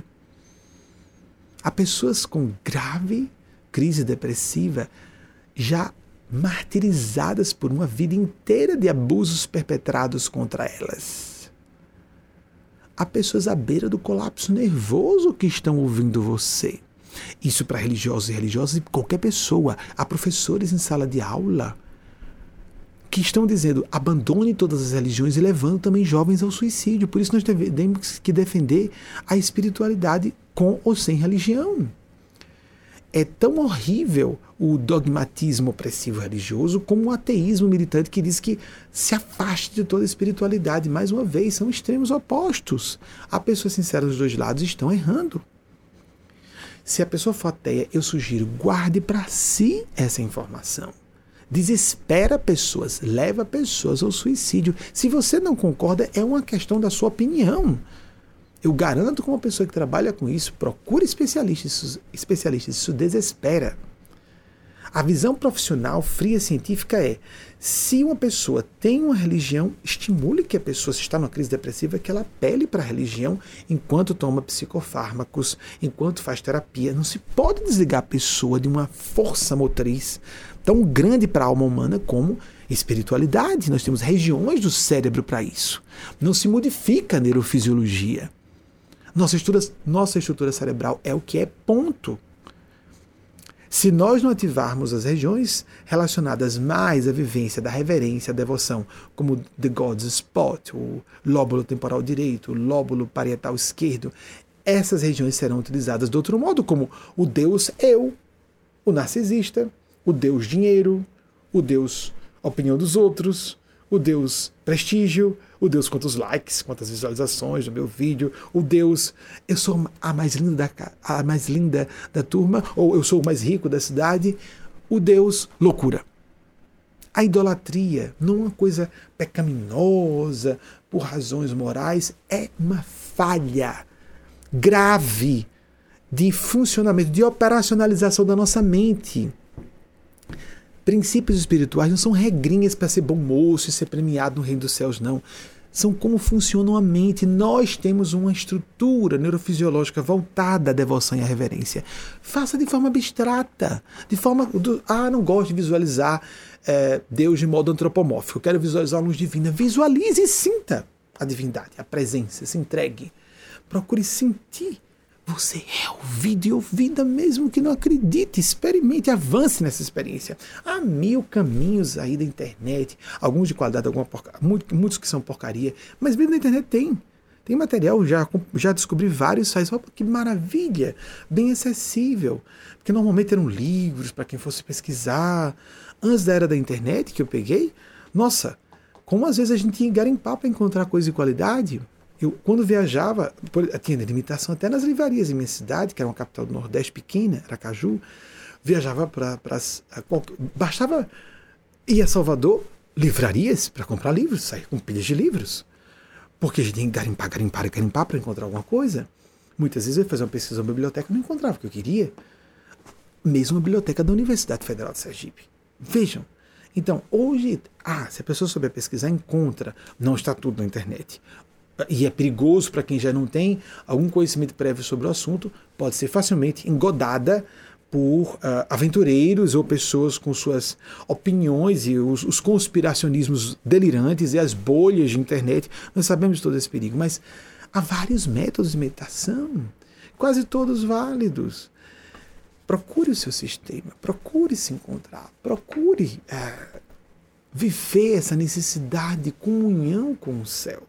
Nós precisamos, é uma respiração da alma. O Beto Roden, o grande pensador brasileiro da espiritualidade, falava de teotropismo. Nós temos necessidade de nos alimentar de Deus. Por isso que Jesus falou que dava o seu, o seu corpo e o, a, a, carne dele era era, era pão, o sangue dele era vinho, que nós fizéssemos aquilo em memória dele, literalmente aquilo. Não, gente. Por que, que as pessoas pegam parte da Bíblia? Ah, isso é metafórico. Mas agora aqui é literal. Se você é católico e acredita no mistério da Eucaristia, na transubstanciação, isso funciona para você, continue. Mas há algo importante nisso aí. A mística da egrégora, a mística de nos unirmos com um propósito espiritual, ainda que agora, por exemplo, a distância, mas está acontecendo em tempo real. Você em casa, no seu tablet, no seu celular, ninguém nem sabe o que você está vendo, sozinho, sozinha. Um adolescente que está desistindo de se matar. Pode estar tá aborrecida a mãe ou o pai porque está me ouvindo. E a mãe e o pai não sabem que esse adolescente está deixando de cometer suicídio porque está me ouvindo. Mas Deus está vendo tudo isso. Lógico. Então você aí. Mas aí em tempo real. E a gente está passando por uma época em que essa história do não assistir em tempo real é um dos benefícios da era da internet, não é? As pessoas fazem a sua programação, muita gente assiste nossas palestras depois. Não é o nosso público maior, nosso público maior é do Facebook ainda de milhões de pessoas em, em muitos países, né? praticamente todos os países que existem. E é, principalmente pela página em inglês. Mas esse público aqui é menor, é de alguns milhares de pessoas, é o público do YouTube, e as pessoas assistem durante a semana, mas tem algo místico no ser ao vivo. Melhor ainda se fosse presencial, sim, mas cada vez está mais difícil. A gente está no lugar, na nossa cidade, onde acessível, se for uma grande cidade como São Paulo, Rio, por exemplo, fica quase inacessível. É uma viagem urbana de uma, duas, três horas, dependendo do percurso, para se chegar a um local específico. Mas nessa época da internet, estou aqui, a quantos milhares de quilômetros de distância? Estou aqui no Nordeste dos Estados Unidos, a maior parte de vocês está no Brasil. E estão me acompanhando em tempo real. Há uma mística nisso. Estamos com o mesmo propósito e receber uma inspiração do céu. Enquanto eu falo aqui, guias espirituais, essa é a parte boa do fenômeno, estão. Existe uma equipe preparada para dar socorro às pessoas que em tempo real estão ouvindo. Se você não faz no tempo real da exibição dessa palestra, não vai contar com essa equipe montada para isso. Mas sim, vai contar com a a divina providência que sempre socorre em qualquer circunstância. Mas a espiritualidade tem seus limites. Não é como a divindade, né? Embora a espiritualidade seja uma força potencializadora do contato com Deus. Nós precisamos ou não de intermediários? Vamos ficar com a pretensão de eu e Deus e pronto. Então você é um gênio de espiritualidade. Você deve ser um Buda, um Cristo ou uma pessoa crística. Quem dispensa, não, não, eu não preciso ir à escola, eu estudo em casa. não, eu não preciso, eu faço tudo em casa, eu sou home office, mesmo tudo, não precisa de contato com as pessoas, tá, ok. Nós vamos, e olhem que a parte operacional do trabalho, quantas atividades podem ser feitas em casa, não é? E devemos ter o contato com Deus individualmente. E essa é a base, o contato de você com Deus sozinho, sozinha, mas sem o socorro de uma equipe, de um grupo de pessoas. A mística, de novo, da Eucaristia, da egrégora, você vai dispensar isso. Ainda que seja a distância assim. Você não vai encontrar. Né? Quando comecei a lançar, quando, quando a me lançar na parte nacional com os espíritos, né? Lançamos o programa 94, 96 começou a ser transmitido por via satélite para parabólicas analógicas. E nessa época começaram a me perguntar muito: onde é que tem um, centro da linha de vocês? Aí esse era um problema a gente não tinha como prestar um serviço à distância a todo mundo. Agora, não precisa. Ah, tem um núcleo aqui. Não tem. Não, não. Há poucos núcleos na nossa organização. Nunca tivemos essa intenção, nem temos hoje, nem estamos trabalhando nesse sentido. Não é para. Não, não há esse foco. Nunca houve. Não é o caminho. Nós não queremos criar uma nova religião, socorro. Já tem muitas religiões no mundo. e lá do seis somos cristãos, cristãs. Mas a pessoa pode encontrar no nosso site, nas redes sociais nossas, está lá. A pessoa pesquisa. Recentemente, uma pessoa daqui passou uma senhora é, que disse, não importa a idade, que disse: Ah, estou dois dias aqui sem dormir, estou adorando. Porque quando a pessoa se encontra, se identifica, é uma sede que ela está matando, é uma fome que ela está matando, da alma. Aquilo que Jesus falou, que é dar água quando fala com a samaritana que, Quem bebesse aquela água nunca mais tornaria a ter sede. Então, faça suas preces individualmente. Tenha sua relação direta com Deus, sem intermediários, sem intermediárias. Isso é fundamental. Mas encontre, se você já está satisfeito ou satisfeita, talvez não esteja nos ouvindo se está satisfeito ou satisfeita com a sua igreja evangélica, católica, o centro espírita, a palestra, a doutrinária espírita. Ótimo. Está satisfeito? Está satisfeita? Ok. Mas se você não está satisfeito ou satisfeita, se por quais ou tais motivos você já não esteja mais sintonizado, sintonizada, e vai para lá, em vez de se beneficiar, se contraria porque fica vendo coisa errada em tudo, mas sente que aqui há mais afinidade para você, então prossiga. É gratuito, está tudo disponível aí. É gratuito. Acesse o material todo do site. O que você quiser, bota na busca. Pergunte se não tiver. Nós fazemos essas palestras normalmente respondendo a perguntas. Acabei ficando sem, sem nenhuma pergunta mesmo, né? Então, essa, esse, esse modelo aqui é inusual. Eu fico sempre respondendo a perguntas das pessoas. E que ficam parênteses, vocês observam, né? Sendo abertos dentro de parênteses. E aí as pessoas no próprio chat, a equipe mostra isso, né? O chat ao vivo, eu não posso ver agora, eu não fico vendo. Eu só fico com as câmeras. Aí o chat ao vivo, meu Deus, uma pergunta minha respondida. Sim, é um fenômeno espiritual, mediúnico, é isso mesmo. Eles, eles, eu não estou ouvindo. Minha escuta telepática é ruim, bem precária. Às vezes eu percebo. Percebo que as pessoas não gostariam de dizer. Mas não é comum. Mas eu leio coisas pela linguagem não verbal, pelos sentimentos, pela energia e há vários caminhos. A linguagem não verbal é um dos caminhos de leitura. Energias não mentem. Porque, por exemplo, a pessoa pode fazer uma uma, uma certa expressão que tem um significado e a gente sente outra energia. Como, por exemplo, a pessoa sinaliza que mentiu e energia no ar de bondade. Ela está protegendo uma pessoa porque acabou de mentir, ocultou uma informação interessante. Vocês compreendem?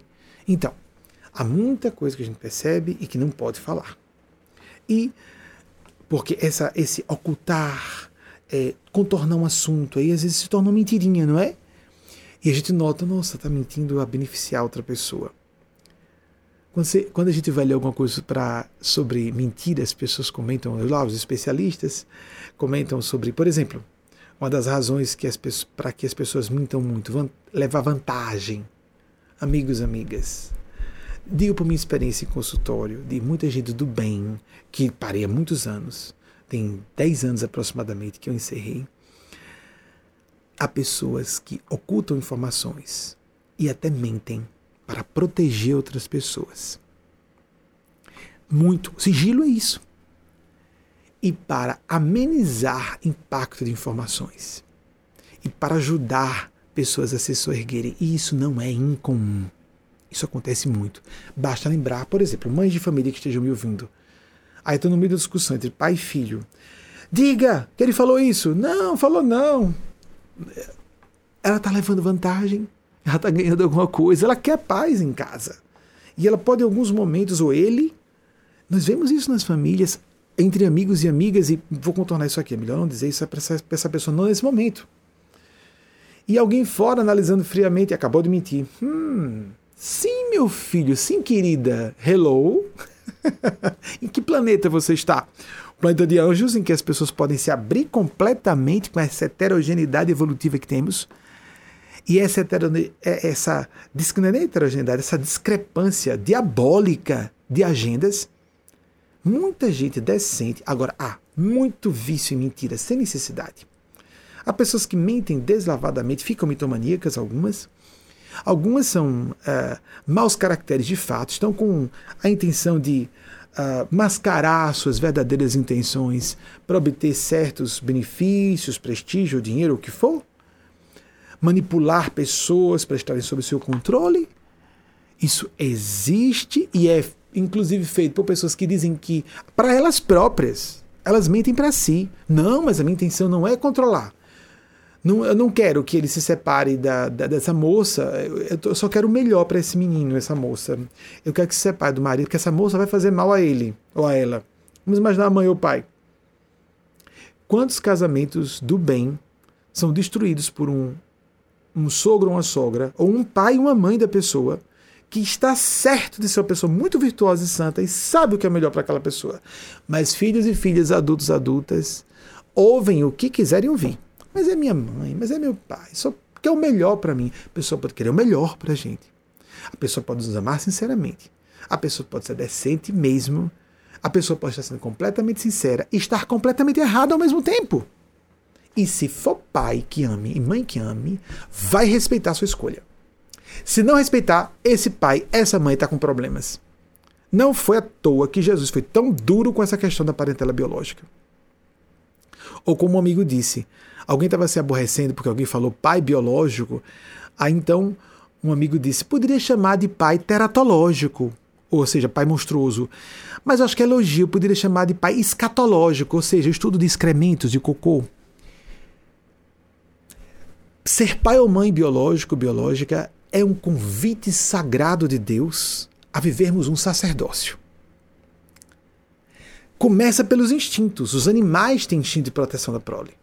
Como seres humanos, temos que fazer muito mais.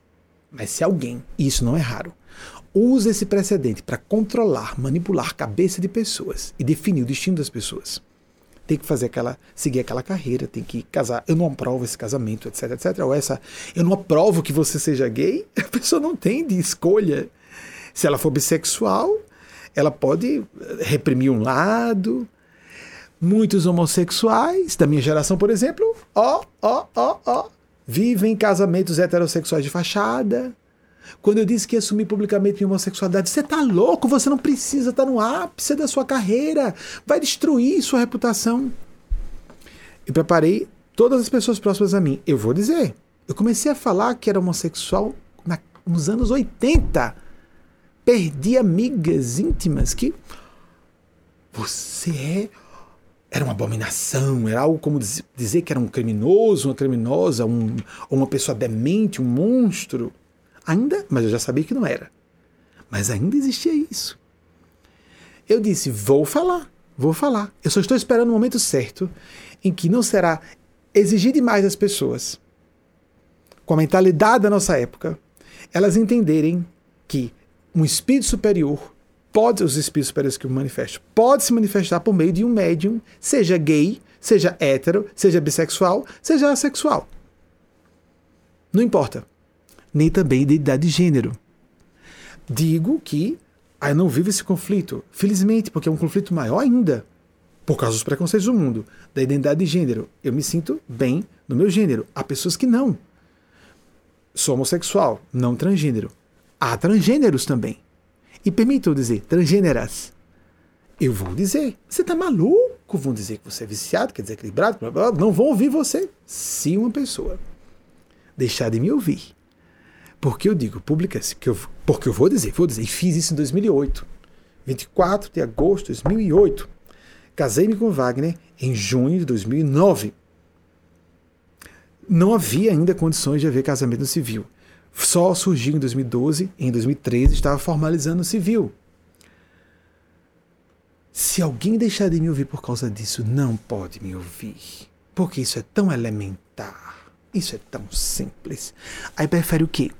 pessoas com a simulação de celibato, pessoas que vivem de masturbação ou de perversões ocultas, de casamentos de fachada ou de celibato falso. O que, que vocês acham melhor? Ou perversões e desequilíbrios realmente sexuais, ou crimes sexuais. O que, que nós preferimos? Não, não, não, isso são as más línguas. Nós queremos pessoas mais honestas ou nós queremos simulações? São simulacros de virtude inexistente. Completamente. Não, isso é uma é desonestidade, é fraude, é fraude. E despreparo, porque a pessoa não vive experiência conjugal, fica de casos, casinhos, experiências sexuais soltas.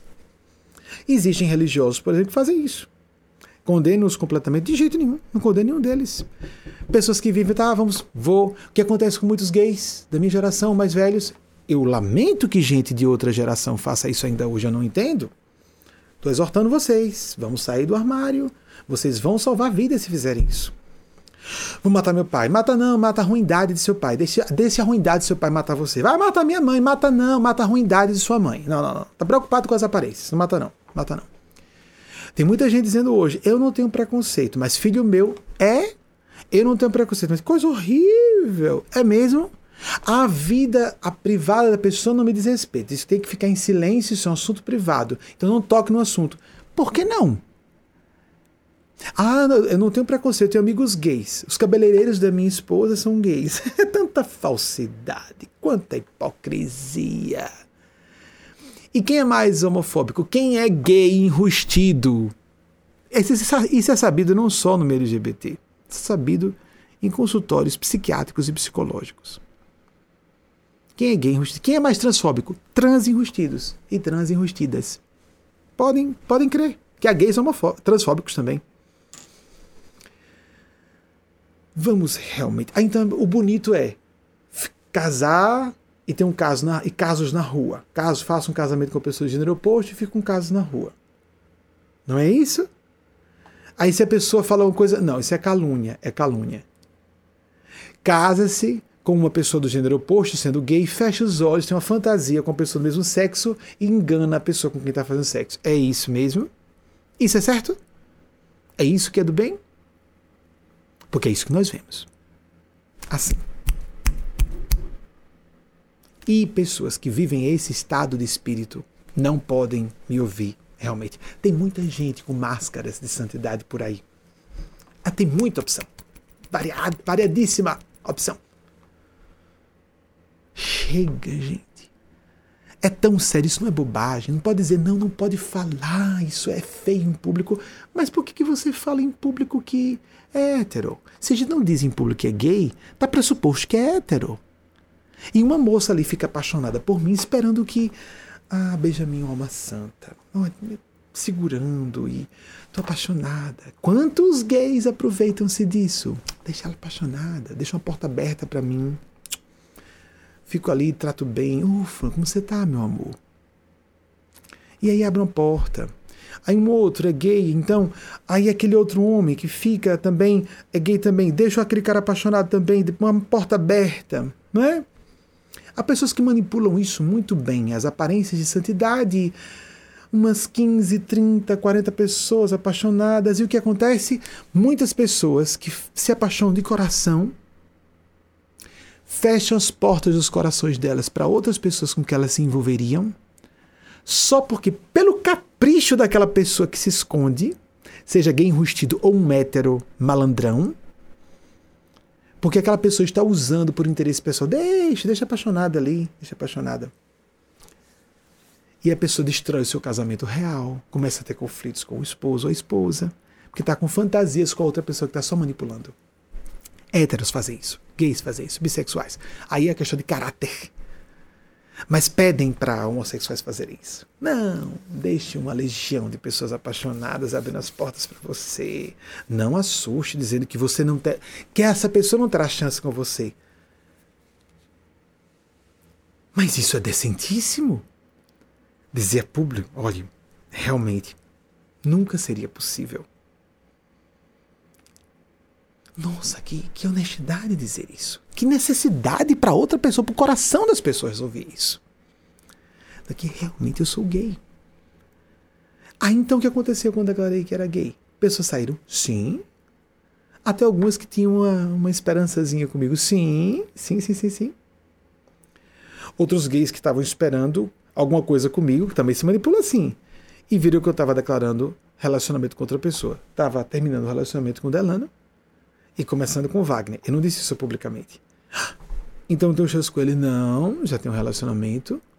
Algumas pessoas saíram assim também. Saíram, saíram. E chocadas porque isso não se diz em público. Se diz, se diz, eu estou em defesa dos sentimentos das pessoas. Estou dizendo a, a adolescentes que, olhem, você pode ter a coragem de se assumir homossexual. E quem não gostar, problema de quem não gostar. Seus verdadeiros amigos respeitaram você. As verdadeiras amigas respeitaram você. Eu me lembro que na época, Nessa época, quando eu fiz a declaração pública da homossexualidade, a época era tão difícil ainda, que eu fiz um workshop sobre homossexualidade. Sabe o que aconteceu, gente? A parte da plateia que era, de, era LGBT não compareceu ao evento. Eu não vi um único homossexual do grupo presente. A, o workshop ficou cheio das minhas amigas e amigos heterossexuais. O que, que vocês acham? Sabe por quê? É de pasmar. Porque os gays ficaram com medo de dar bandeira. Se eu for para um workshop homossexual, vai ver todo mundo ter certeza que eu sou gay. Nenhum deles ou delas deixou de ser gay e de ser visto como gay por causa disso. Simples assim. A pessoa pensa que está se escondendo, está se declarando o tempo todo. Mas o que acontece? Ela fica só com aquelas pessoas pérfidas e maldosas e aquelas que querem que você fique escondido, escondida e, ô oh, amiga, é lésbica, tem um casamento falso. Essas pessoas do mal ficam assim. Enquanto suicídios acontecem, enquanto casamentos infernais são mantidos, enquanto filhos e filhas que nascem desses casamentos recebem esse, essa carga de conflito, frustração, desequilíbrio. Com todo respeito, amigas e amigos, a pessoas da minha geração mais velhas que viveram isso, casamentos de fachada, e vivem ainda. Com todo respeito, porque eu sei o que é ser homossexual na infância, naquela época, mas a gente tem que falar isso em público. Mas não, mas isso não é distinto. Procurem nos evangelhos. Isso é elementar. Indistinção é a fraude. Indistinção é você deixar as escondidas. Desonestidade é você manipular as pessoas parecendo que não é. Não é bobagem. Por exemplo, ah, mas é uma coisa da intimidade da pessoa. Não, não, não, não, não. Ninguém está falando sobre práticas na cama. Quer que eu, querem que eu seja bem claro? Vou ser bem claro sem dizer nada. Vejam só, prestem atenção. Todo mundo, quase todo mundo aqui é adulto ou adulta. Atenção ao que eu vou dizer. A prática que a maior parte das pessoas presumem que homens homossexuais faz, a maior parte faz, é normalmente feita por pessoas heterossexuais na cama, não por homossexuais. Vou repetir. Ah, esse homossexual e aquelas palavras pesadas, deu não sei o quê. A prática mais vinculada, considerada se é homossexual, faz isso. Pronto. Essa prática é muito menos comum entre gays do que entre heterossexuais. Heterossexuais adoram fazer isso principalmente porque os homens, homens héteros gostam dessa prática. Talvez o conduto seja mais apertadinho, como o coraçãozinho dele, porque ele não dá prazer à mulher. Às vezes é isso. É melhor para mim. Pouco importa se ela está tendo prazer. Não estou falando de nada que eu faço na cama. Quando alguém se diz gay, ela está dizendo: eu posso me casar com uma pessoa do mesmo gênero. Liberem-se todas as pessoas que têm expectativas sobre mim nesse sentido. E já estou, eu disse às pessoas: olha, eu só estou esperando as íntimas ter um relacionamento estável para declarar publicamente que sou homossexual. Porque eu não, não estarei abrindo a fila para o rodízio de parceiros. Eu não quero nem sequer dar a entender isso. Tem que já apresentar a aliança na mão. Quando por um momento ensaiei um divórcio, fiz com a aliança na mão de novo. Não deu certo. Voltamos atrás. Casamento sólido. Como todo casamento passa por crises. Sempre de forma aberta. Não se brinca com casamento. Não se brinca com o um coração das pessoas.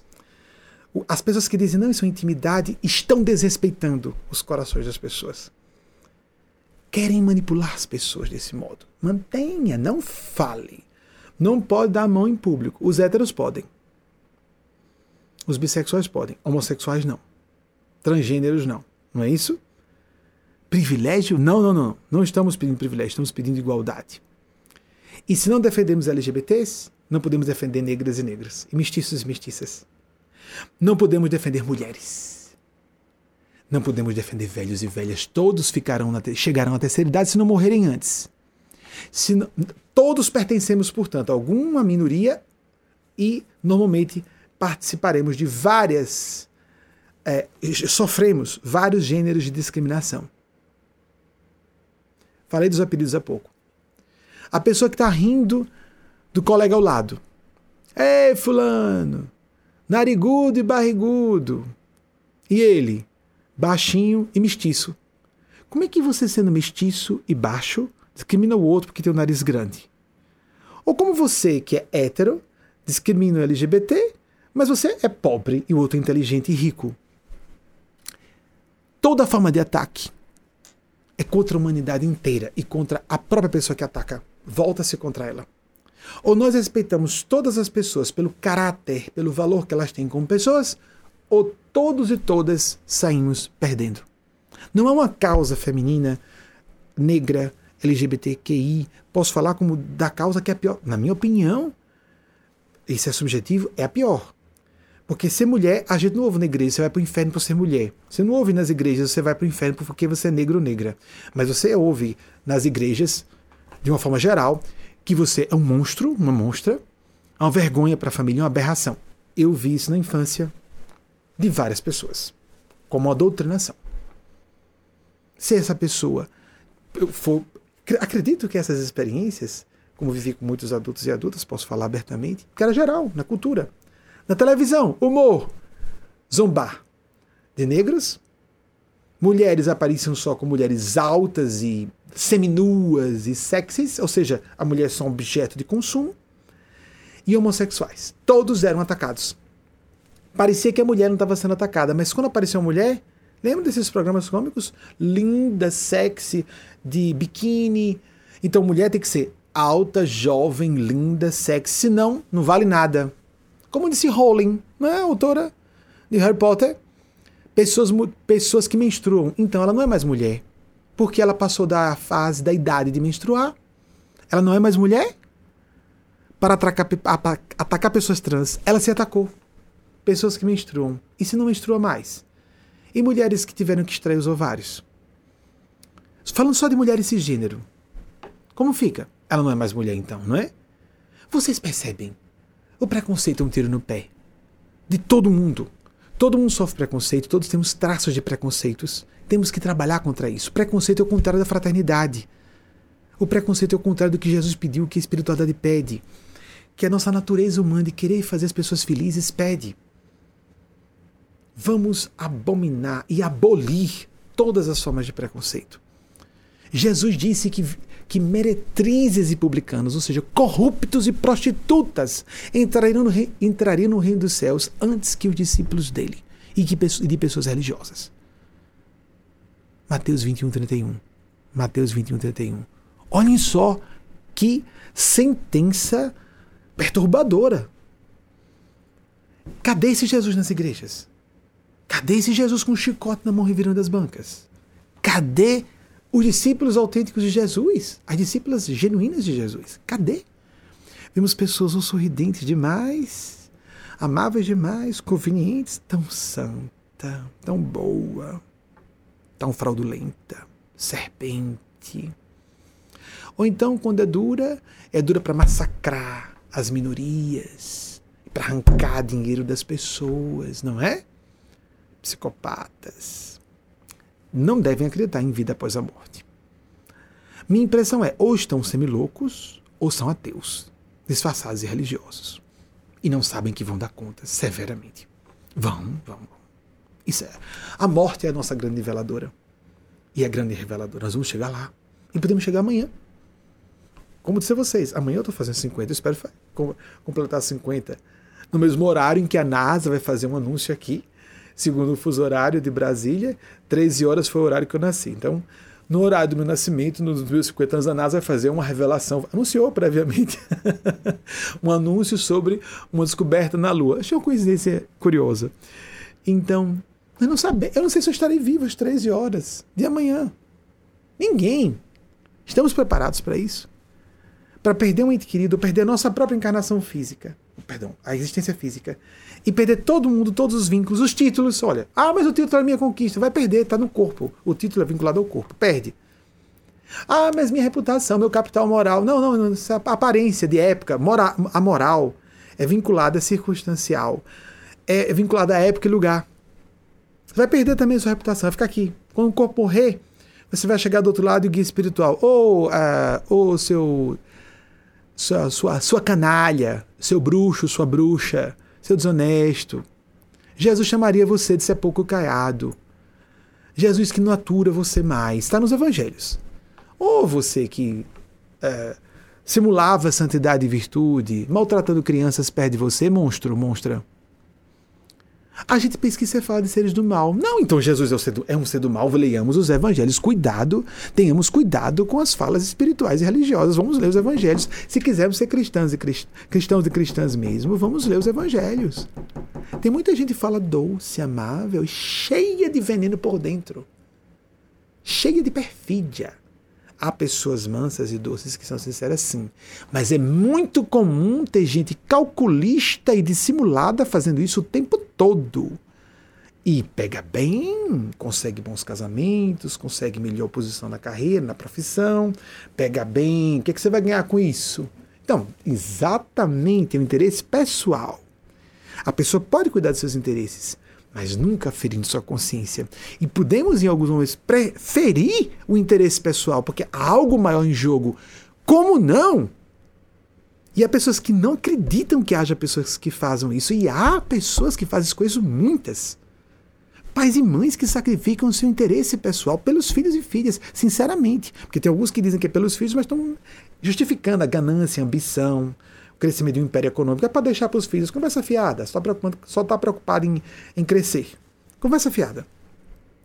Mas há pessoas que se sacrificam.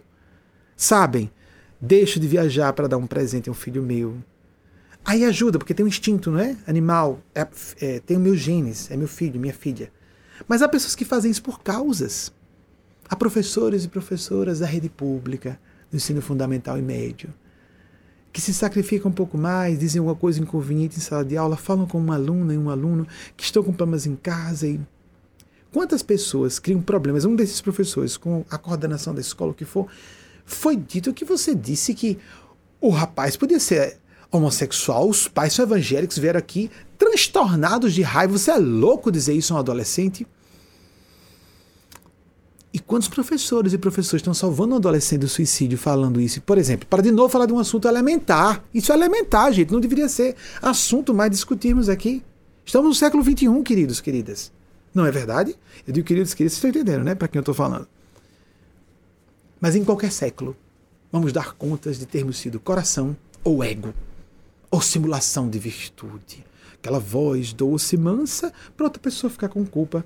Oh, por que você está me tratando assim? Monstra, monstro, para de encenar. Que Deus está vendo. Para de encenar. Que Deus está vendo. E adolescentes espertos estão vendo também. Abandonando igrejas, abandonando a fé em Deus. São todos desonestos, só estão pensando em dinheiro, poder e prestígio com boa base estão vendo isso. Isso é a primeira superfície, é a parte superficial da crítica. Temos que ir além. Mas exigir mais de adolescentes, por exemplo?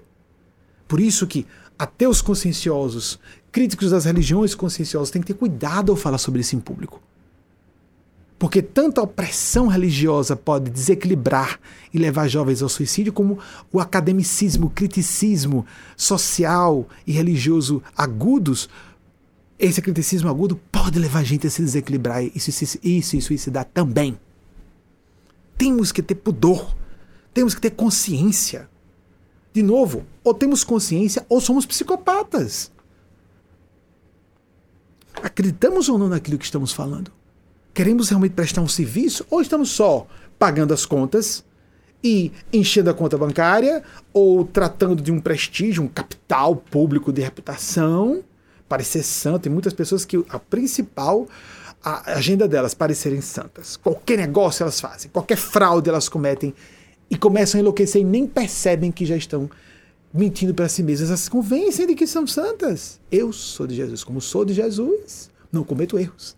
Só falta dizer isso. Não, não, não é que eu não tenha pecado. Mas eu estou sempre fazendo o que Deus quer. Você está sempre fazendo o que Deus quer? Como é que você sabe disso? Nós temos que seguir a consciência, que é mais ou menos o que Deus quer para a gente numa certa época. E a gente se atrapalha o que é consciência ou não. Mas há pessoas que estão com a certeza, certeza não existe na física quântica, de que seguem a vontade de Deus o tempo todo, que falam com Jesus e Deus diretamente. Isso leva a pessoa a se tornar uma força do mal. Isso é que é chamado pelos críticos das religiões de pretensão de verdade absoluta, presunção de verdade absoluta. Eu sou de Deus, logo todos estão errados. Há muitos ambientes religiosos que são podres do pior dos pecados, a soberba. Nós, os salvos, os outros, os condenados. Você que pensa isso, que Deus, o ser pleno, profundo, infinito amor, condenaria uma criatura sua. Você é uma abominação. Você está falando em nome de forças do mal. Você está desesperando crianças. Porque a palavra o fogo a eternos do inferno, em grego, é de longa duração. A duração necessária para uma pessoa se corrigir. Você que assusta pessoas e pessoas frágeis, crianças, adolescentes, pessoas menos cultas, expolia, arranca dessas pessoas. Como haverá prestação de contas severas por tudo isso? Como já há hoje.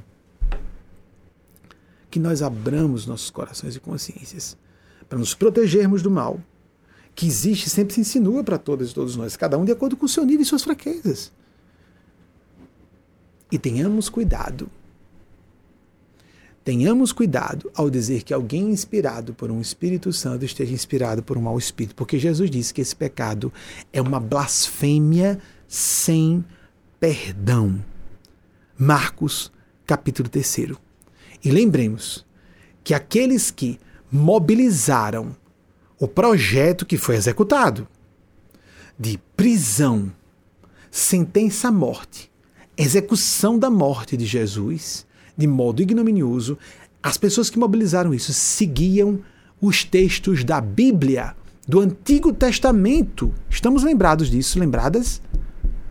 Há pessoas que estão hoje condenando LGBTs, por exemplo, só para falar de novo desse tema elementar baseados em textos do Antigo Testamento ou em falas de Paulo, e não há nada em Jesus, como aqueles que mataram Jesus fizeram.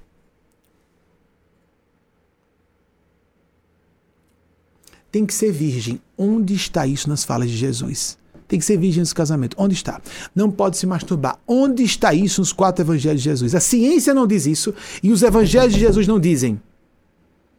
De onde você tirou que isso é uma coisa do mal? Onde está nos evangelhos? Fale onde está nos evangelhos que uma moça tem que se enlouquecer, tem que enlouquecer, ou ela não se masturba, enlouquece, ou mantém a virgindade para se casar às pressas aos 17 anos com o primeiro rapaz com que ela conseguiu se envolver, destruindo sua vida acadêmica, sua vida profissional, tendo um filho, engravidando de um homem que não, com quem ela não tem afinidade ou cometendo suicídio. Uma moça heterossexual, um rapaz heterossexual, não LGBT.